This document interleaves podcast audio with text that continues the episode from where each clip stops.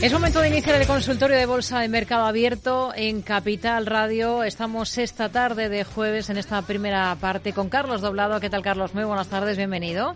Hola, Rocío, buenas tardes, ¿cómo estás? Bueno, estamos dispuestos ya a, enseguida a analizar valores eh, que interesen a nuestros oyentes, pero antes de nada, hace un par de semanas que no hablamos. Eh, ¿Ha pasado algo en estas dos semanas, Carlos?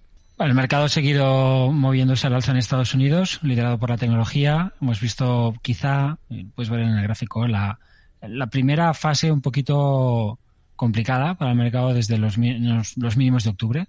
Pues, yo creo que lo ilustra muy bien, ¿no? Este movimiento lateral del Dow industrial que tienes arriba y el del transporte es a la baja. Entonces, estos nuevos máximos que vivimos en las últimas eh, sesiones, pues no están acompañados por nuevos máximos ascendentes en índices como el Russell o como, o como el Dow de transportes. ¿Esto es un problema? No, yo, yo en esto soy bastante menos, o sea, no soy, interpreto la teoría de onda desde, eh, perdón, la teoría de, de Dow desde un punto de vista que me parece mucho menos em, adverso a la tendencia. Que el problema de la tendencia es salirte de la tendencia, siempre digo, es más fácil salir que volver a entrar. Entonces, si tú te sales del mercado porque tienes unos nuevos máximos en el industrial y no los tienes en el transporte, dices, no, tenemos una divergencia. No, eso no es una divergencia. Eso es una falta de confirmación por teoría DAO, pero no es una divergencia. La divergencia es un proceso en el cual un índice va por un lado y el otro va por el, por el otro. Por ejemplo, estas semanas atrás hemos tenido divergencia. Pues en cierto modo sí, porque hemos tenido transportes con mínimos y máximos descendentes y al industrial con un proceso lateral. Pero no estamos viendo nuevos máximos, es decir, la divergencia tau es una divergencia en la cual un índice sube y el otro baja. Y eso pasa pocas veces. Y eso sí es, si quieres, sí es peligroso. Si estamos esperando que todos los índices confirmen siempre, obviamente siempre estamos mm, con el culete mm, sucio porque eso no es así. Es decir, el mercado está lleno de rotaciones, lleno de, movimientos en los cuales unos valores apoyan y otros no apoyan. Siempre voy a encontrar algo que no cuadra. Entonces, para mí, que estar, estar dentro de la tendencia es algo que, me parece la, primera ley del, trader en tendencia, ¿no? Em, no es suficiente. Vamos a decir que obviamente estaría más cómodo si hubiera, si hubiera todos los índices a acompañar, ¿no? Pero pongamos un ejemplo. Aquí, aquí atrás.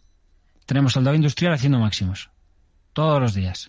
Y al Dow de transportes lateral. Sin acompañar, sin hacer nuevos máximos. ¿Qué hago? ¿Me salgo? Pues no, no es buena idea. El mercado sigue subiendo y el transporte rompe la alza. Bueno, ahora lo que tengo es el, el Dow industrial lateral. El transporte es corrigiendo. ¿Qué hago? ¿Me salgo? No, no me parece buena idea.